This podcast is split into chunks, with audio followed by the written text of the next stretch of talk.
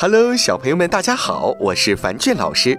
今天樊俊老师给大家带来的故事是马蜂生气了。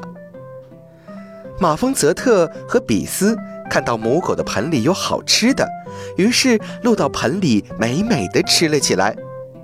可是这时母狗也正在大口的吃饭，差一点儿就把两只马蜂给吃掉了。泽特急了。它飞起来，伸出它的尖刺，向着母狗的屁股猛冲过去。哦，停下来！比斯大叫着：“生命没有受到威胁，就不能随便蜇人，你记住了吗？”泽特听了，收起了他的尖刺。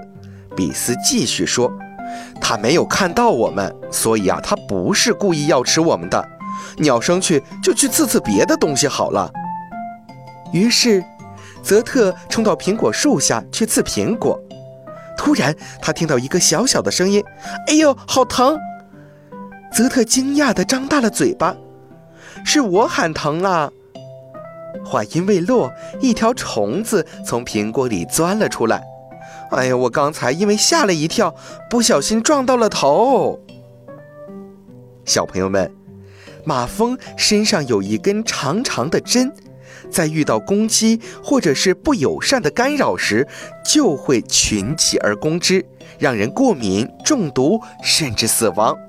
所以小朋友们，夏天的时候啊，千万不要乱捅马蜂窝。好了，今天的故事就到这儿了，早点休息吧，晚安。